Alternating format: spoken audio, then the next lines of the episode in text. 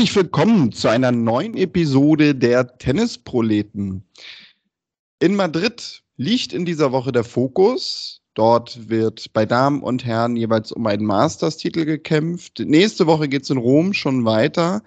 Wir werden ein bisschen natürlich darauf schauen, was in Madrid passiert ist. Wir werden weniger darauf schauen, was in den nächsten Tagen passiert, denn dann wisst ihr wahrscheinlich schon wie immer mehr, wenn ihr uns hört aber voller Vorfreude, sowohl auf das Finalwochenende in Madrid als natürlich auch, ich glaube, eines seiner Lieblingsturniere, die Woche in Rom, ist Tobi. Hallo Tobi. Hallo Daniel. Ja, da hast du vollkommen recht. Ähm, natürlich freue ich mich auf ein ja, hoffentlich spannendes und, und ähm, ja, hochkarätiges Finalwochenende von Madrid. Aber ähm, mir geht es ja jedes Jahr so. Der Sport ist sicherlich gut dort. Äh, das Flair. Ich war noch nie dort auf der Anlage. Vielleicht muss man da mal hinfahren, um damit ein bisschen im wahrsten Sinne des Wortes wärmer zu werden. Aber wenn ich auf diese stahlfarbenen äh, Legebatterien für die Vips da am Spielfeldrand gucke, äh, dann sind da äh, rechts und links in den Ecken immer so, so Lüftungsschlitze wie früher, keine Ahnung, in der Schulsporthalle sieht es immer irgendwie so ein bisschen aus. Ich werde mit diesem Tennisstadion nicht so ganz warm äh, in diesem Sinne, aber es soll natürlich dem ähm, dem Sportlichen da überhaupt keinen Abbruch tun. Aber eben gerade, wie du sagst, mit Blick jetzt auf das dann danach von den Bildern natürlich imposantere Turnier in Rom äh, und dann äh, dem, dem, dem, Highlight der Sandplatzsaison äh, zwei Wochen später eben Roland Garros, tue ich mich bei Madrid immer so ein bisschen schwer, mit diesem Turnier, ja, mit dem Turnier warm zu werden. Nichtsdestotrotz, ähm, ja, guter Sport diese Woche. Hast du ein bisschen was gesehen? Bisschen? Ein bisschen, ja. Also ich, es, es war leider echt wenig, ähm, weil ja, bei mir weißt du ja, eine ganz besondere Woche ansteht und ähm, deswegen mhm. war das alles ein bisschen schwieriger. Aber ja, also ich, ich habe es natürlich verfolgt. Ich habe Mhm. Gerade am Abend ein bisschen was sehen können. Das war etwas, was mich sehr gefreut hat. Das war mir sogar zu Anfang gar nicht so klar, dass ja sogar auch teilweise bis tief in die Nacht gespielt worden ist. Ähm, oh ja. Das hat es dann nämlich doch ermöglicht, was sehen zu können. Ähm, ja, Tobi, lass uns vielleicht sogar mal mit den Damen anfangen, weil ich habe ja in der letzten Woche mich mit Henrike drüber unterhalten. Das wirkte ja alles ja so ein bisschen sehr ungewöhnlich. Die Damen haben zwei, drei Tage früher angefangen waren dadurch auch schon viel weiter fortgeschritten im Turnier, als die Herren eigentlich gefühlt erst so richtig losgelegt haben. Jetzt steht bei den Damen zum Zeitpunkt unserer Aufnahme ein Finale fest, das, ja, ich kann mir vorstellen, viele nicht so erwartet haben. Ons Jabeur gegen Jessica Pegula.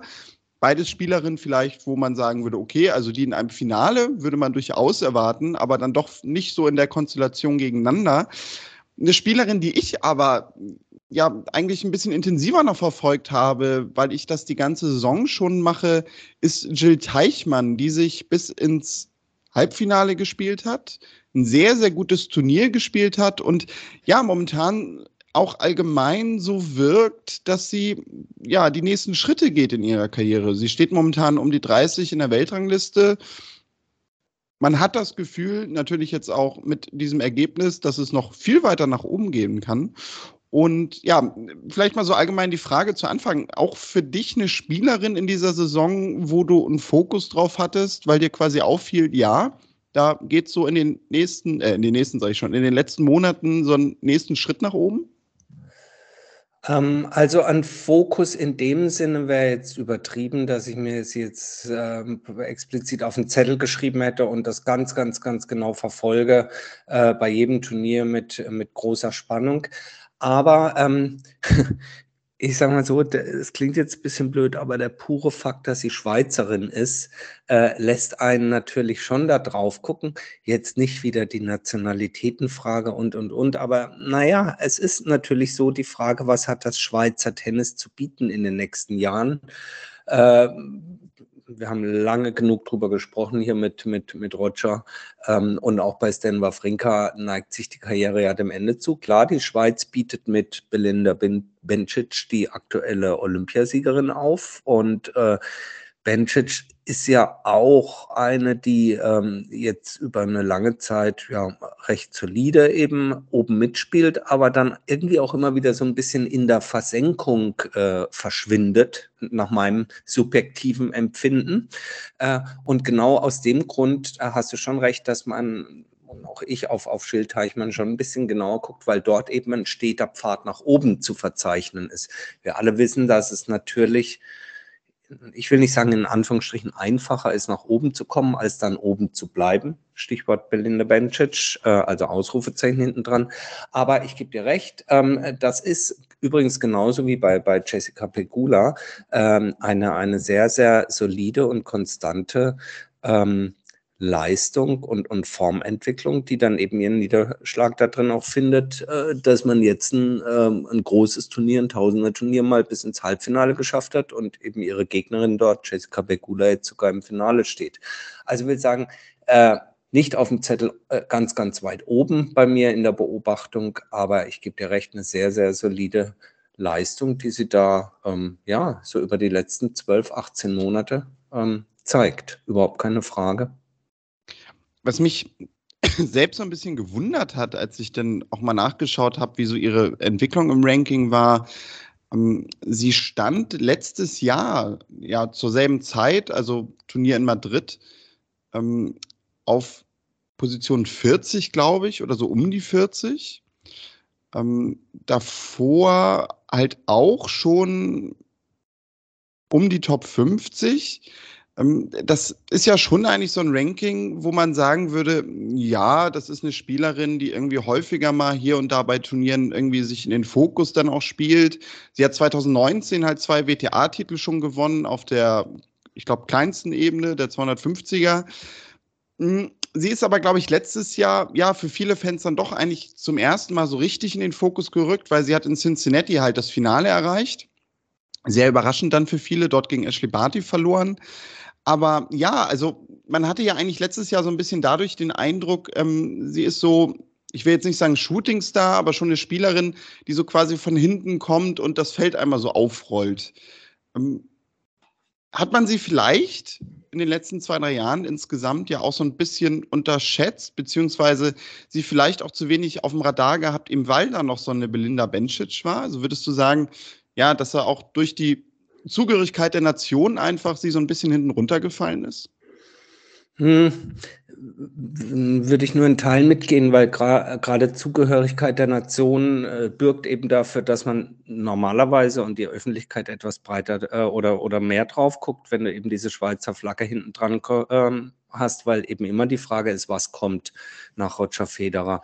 Ähm, aber ich glaube, es unterstreicht nun ein weiteres Mal, dass einfach die, die Vielzahl der Stories, die Vielzahl der Erfolgsstories im Damentennis ähm, so, so eine große ist. Und da ist es dann wiederum äh, sozusagen schwerer, die Aufmerksamkeit auf sich zu ziehen, wenn so das ganz große Ergebnis fehlt, ja, oder der ganz große ähm, das ganz große Ausrufezeichen, was du hinten dran setzen kannst. Will sagen, äh, letztes Jahr der Run von äh, Raducanu und Fernandes bis ins US Open Finale und dann zwangsläufig mit dem Sieg einer der beiden.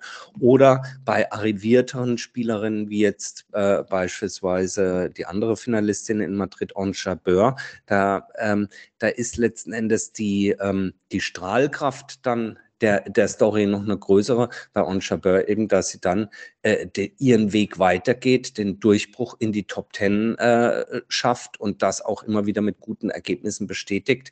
Das sind nur weitere Beispiele, jetzt drei Namen von einer Vielzahl an Stories im Damentennis, die dann eben so auf dem Tableau oben mitschwimmen. Und ich glaube, das macht es dann schwieriger, letzten Endes für eine einzelne Spielerin, wenn dann nicht gleich ein Titel hinten dran äh, steht, da komplett komplett äh, sozusagen auf dem Radar von allen zu sein. Aber ich finde unterm Strich insgesamt, äh, wenn man jetzt Madrid bei den Damen sieht, das unterstreicht ein 438. Mal unsere, ja, unsere Story vom da vielseitigen Damentennis. Und es ist dann natürlich in dieser Abfolge jetzt auch immer interessant, ähm, weil man ja gleich ins nächste Turnier reinspringt äh, nach Rom, äh, dort das dann schon wieder sozusagen auf dem Prüfstand steht und als Tennisfan man ähm, dann eben vielleicht so Ergebnisse vom Turnier vorne dran mitnimmt und dann eben doch mal genauer hinschaut. Es wird interessant sein zu sehen, Rom ist dann doch wieder ein bisschen anders. Ihr wisst das wahrscheinlich alle. Allein aufgrund der Höhe äh, ist Madrid als Handplatzturnier äh, komplett anders zu bewerten äh, von, den, von den Umständen, als es nun Rom ist und danach dann eben äh, Paris mit Roland Garros. Aber ähm, ja, also insofern bei den Damen würde ich sagen, äh, wieder die gesamte Breite. Iga Schwontek wird zurückkehren äh, auf die Tour. Die hat er in Madrid ausgesetzt. Und ähm, Tja, insofern würde ich sagen, freuen wir uns mal auf das Finalwochenende bei den Damen in Madrid, dann Rom und dann endlich wieder Grand Slam Tennis. Ne? Richtig, das ist gar nicht mehr so weit weg. Noch eine Sache, Tobi, die mich in ja, Bezug auf die WTA gefreut hat. Ähm, da ist es ja so, dass seit Anfang der Saison die Rechte beim Tennis Channel liegen. Und ich weiß nicht, ob du das mitbekommen hast. Wenn man reingehört hat in dieser Woche, gab es dort bekannte Stimmen, nämlich Andreas Thies und Philipp Joubert von Chip in Charge. Andreas sogar auch mit Niki Geuer zusammen, die ja vor kurzem bei uns zu Gast war. Hat mich sehr gefreut, dass die beiden ja ihre Kompetenz halt auch wirklich mal live bei Matches unter Beweis stellen dürfen. Ja, super, super Geschichte. Äh, da kann man nur sagen, äh, klasse. Und äh, ja, ganz im sportlichen Sinne hochverdient. Ähm, ich hatte leider nicht die Möglichkeit, letztes Wochenende reinzuhören, als ähm, Philipp Schubert und Andreas Thies gemeinsam kommentiert hatten. Das hätte mich doch mal interessiert und das ist leider ähm, auf dem Tennis Channel nicht irgendwie im Replay zu haben. Das würde ich mir doch dann nochmal vielleicht so einen Satz lang aus einem Match reinziehen. Äh, hab äh, Andreas aber mit Niki Goya äh, am, ähm, im, im, Halbfinale verfolgen können. Und äh, wie gesagt, das hat mich sehr, sehr, sehr gefreut, das zu hören, äh, dass es aus einem Podcast heraus ähm, jetzt oldschool-mäßig sagen, jemand ins Fernsehen schafft. Äh, nein, ich denke einfach die, äh, die Kombination aus, aus Expertise und Leidenschaft ähm, äh, rechtfertigt und äh, diesen, diesen Einsatz vollkommen. Und deswegen sage ich, hochverdient diese Chance da zu bekommen. Und äh, ich bin gespannt, äh, was noch an weiteren Einsätzen folgen wird. Ich freue mich sehr drauf. Ähm, wer unseren Chat, äh, unseren Chat, unseren Podcast vielleicht noch rechtzeitig hört, ich habe gehört, dass Andreas Thies am Wochenende auch das Damenfinale zusammen mit ähm, Sascha Bain äh, kommentieren wird, was natürlich auch äh, grandiose Besetzung ist. Und äh, insofern eine ganz äh, eine wirklich äh, gute News der Woche oder der letzten anderthalb Wochen. Eine schöne Entwicklung da beim Tennis Channel.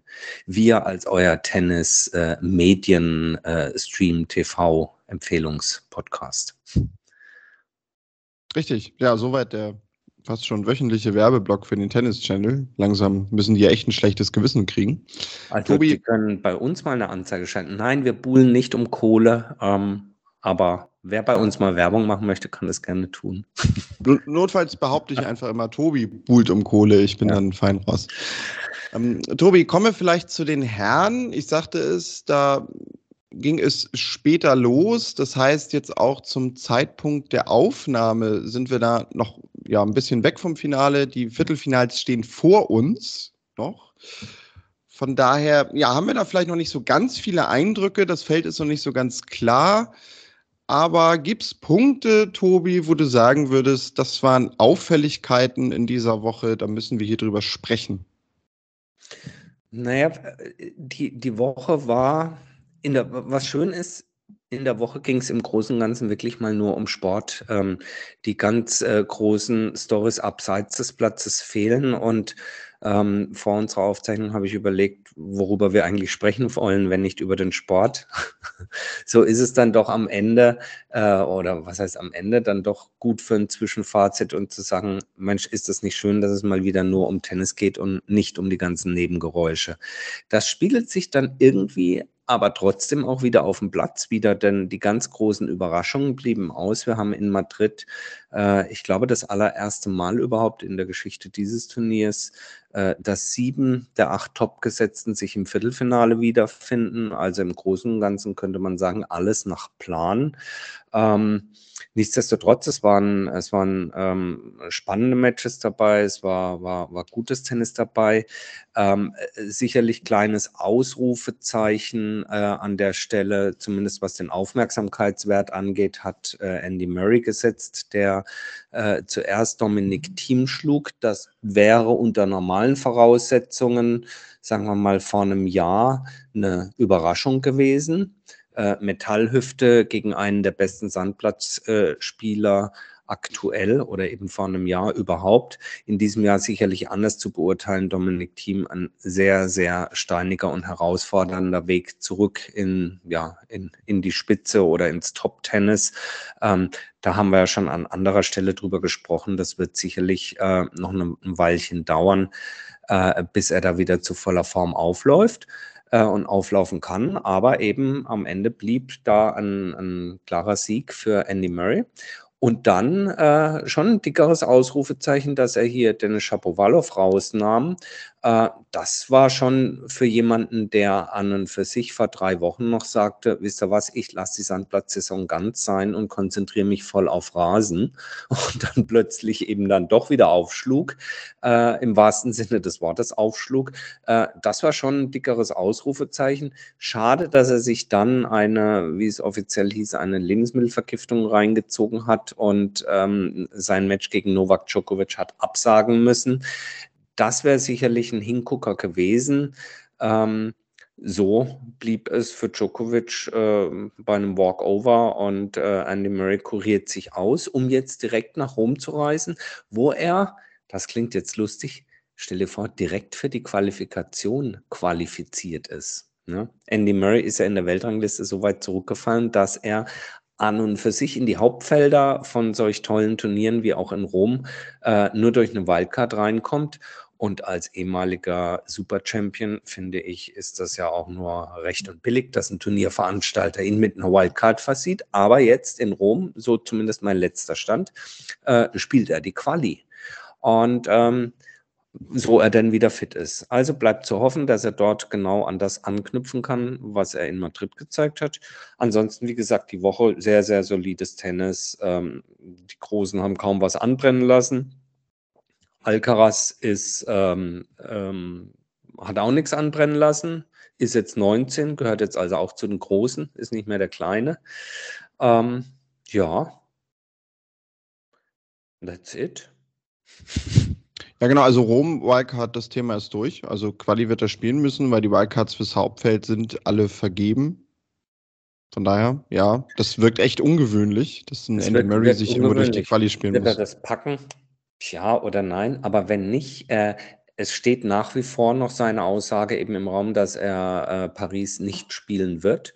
Das heißt, vielleicht nimmt er jetzt noch die zwei oder drei Quali-Matches da in, in, in Rom mit oder er lässt es dann eben bleiben oder hebt doch noch den Zeigefinger für, für Paris. Da weiß ich gar nicht aktuell, ob alle Wildcards schon vergeben sind. Ähm, Roland Garros wird sich nicht nehmen lassen, so sie noch eine in petto haben. Äh, Andy Murray diese zu geben. Das kann ich mir gut vorstellen, aber wir werden mal schauen. Ja, und Alexander Zverev auch ähm, solider nach seinem dann doch überraschenden, in Anführungsstrichen, Erstrunden oder man muss ja dann sagen Zweitrunden Erstmatch aus in München. Äh, spielt er jetzt recht solide die Woche in, in, in Madrid. Jetzt mal gucken, er hat jetzt ähm, Oje Aliasim vor der Brust. Ähm, ja, da warten ein paar Prüfsteine, aber ähm, ja, also wie gesagt, eine sehr, sehr sportliche Woche. Ähm, ich persönlich, wie gesagt, freue mich jetzt dann auf, auf Rom und dann insbesondere auf Paris mit direkt vor Ort sein. Yeah! Da sind wir gespannt, was du dann in diesem Jahr berichtest hier. Und ja, wer definitiv nicht mehr bei diesen Turnieren dabei sein wird, Tobi, und ich finde, das hat auch durchaus eine Erwähnung verdient, ist Kevin Anderson, der in dieser Woche, ich glaube, via Instagram verkündet hat, das war's. Er hat zuletzt im März, meine ich, gespielt und hat gesagt, ich komme jetzt auch nicht mehr zurück, meine aktive Karriere ist vorbei. Tobi, ein Spieler, ja, der für viele wahrscheinlich nie so ein Fixpunkt gewesen ist, weil natürlich mit einem Spielstil ausgestattet, großgewachsen, starker Aufschlag, über den er in erster Linie kam. Auch jetzt nicht gerade ein Typ, der, ich sag mal, oft angeeckt ist.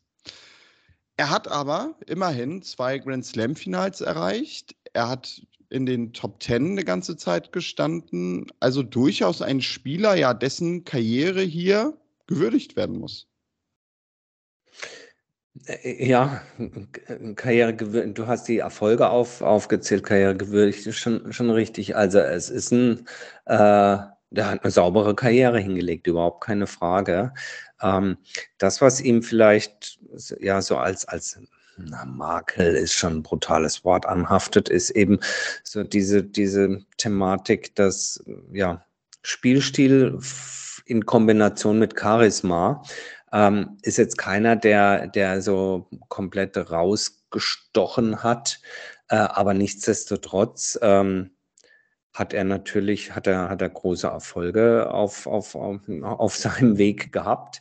Und äh, ich glaube insbesondere eben diese Zeit, als er es dann ins äh, US Open Finale, ins Wimbledon Finale geschafft hat, das waren halt dann schon, war schon eine Phase im, im, im Herrentennis, an der er eben auch an, an ähm, ich will nicht sagen, selber an großen Matches in dem Sinne beteiligt war, denn seine Finalniederlage gegen Nadal damals im US Open Finale war relativ klar, da gab es nichts zu deuteln.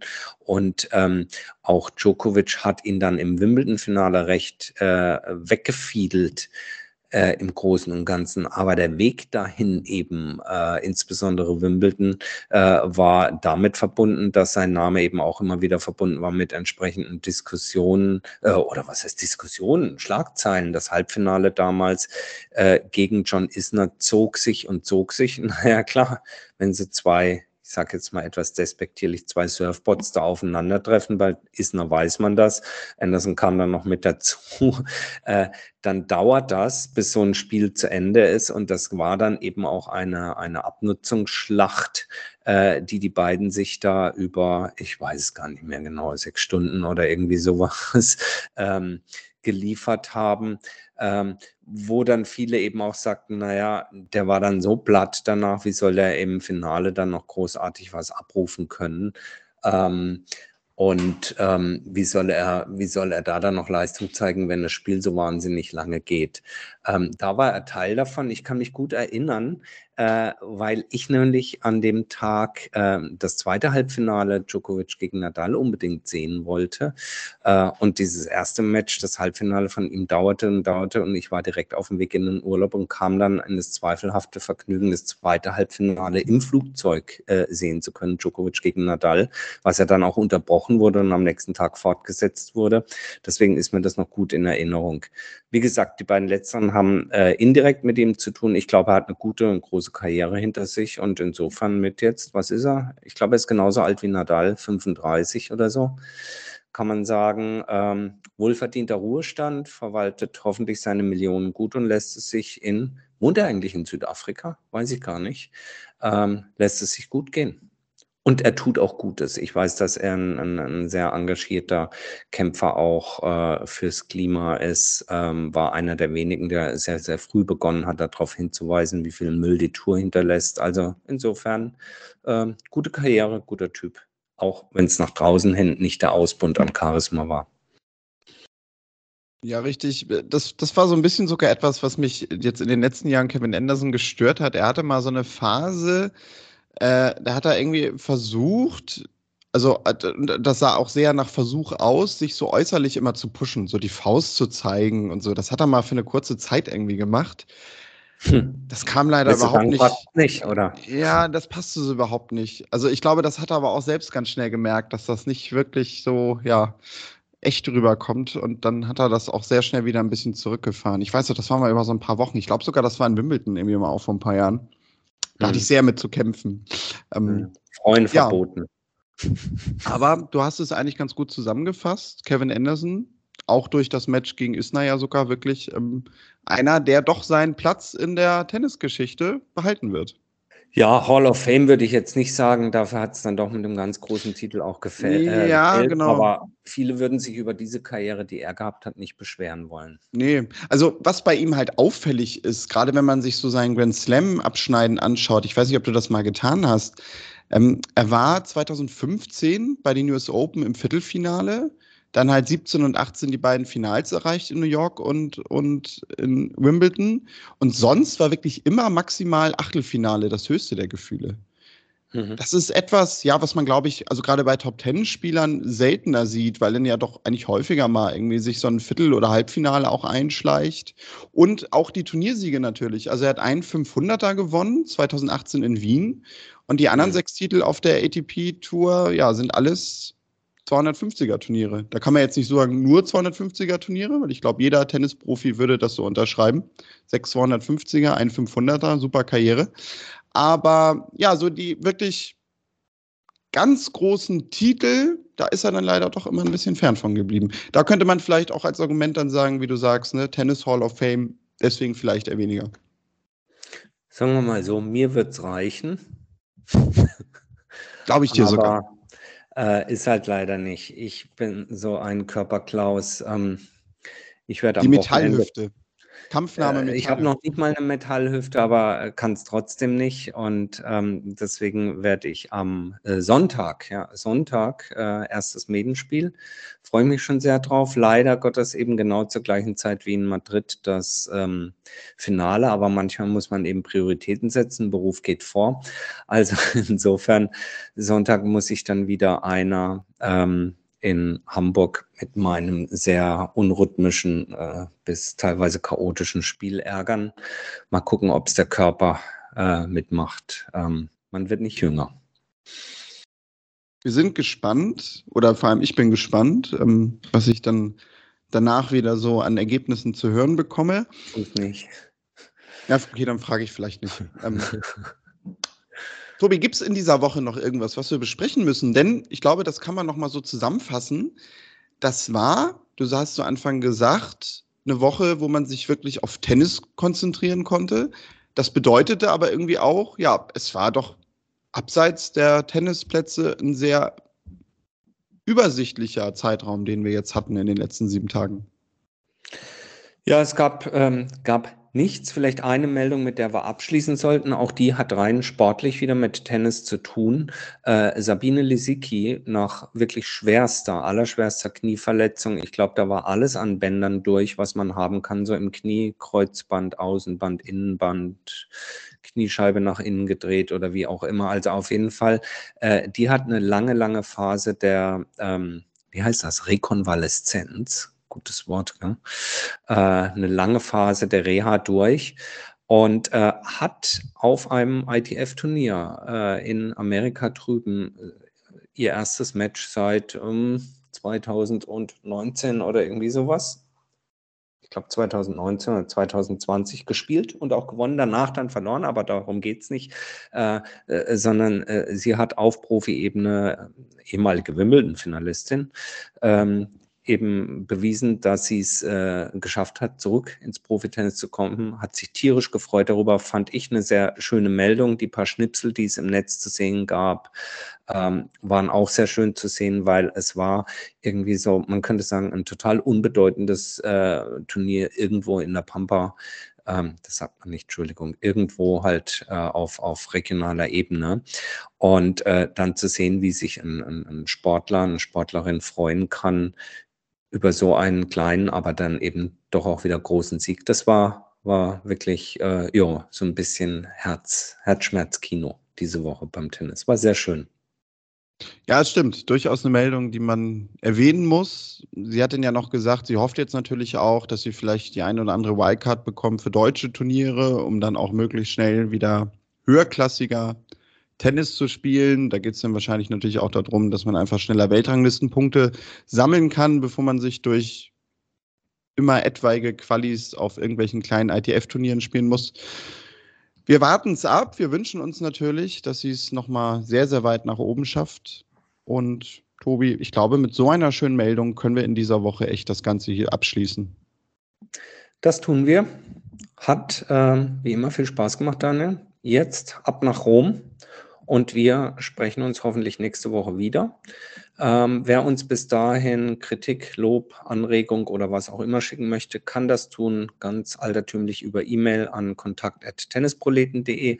Ansonsten laden wir euch natürlich auch ein, uns auf den sozialen Medien zu folgen. Instagram, Twitter, Facebook, immer unter Tennisproleten findet ihr uns da. Und dort könnt ihr uns, äh, könnt ihr euch auch anmelden für unser großes Tippspiel zu den French Open zu Roland Garros. Schaut mal rein. Äh, wir freuen uns über rege Teilnahme.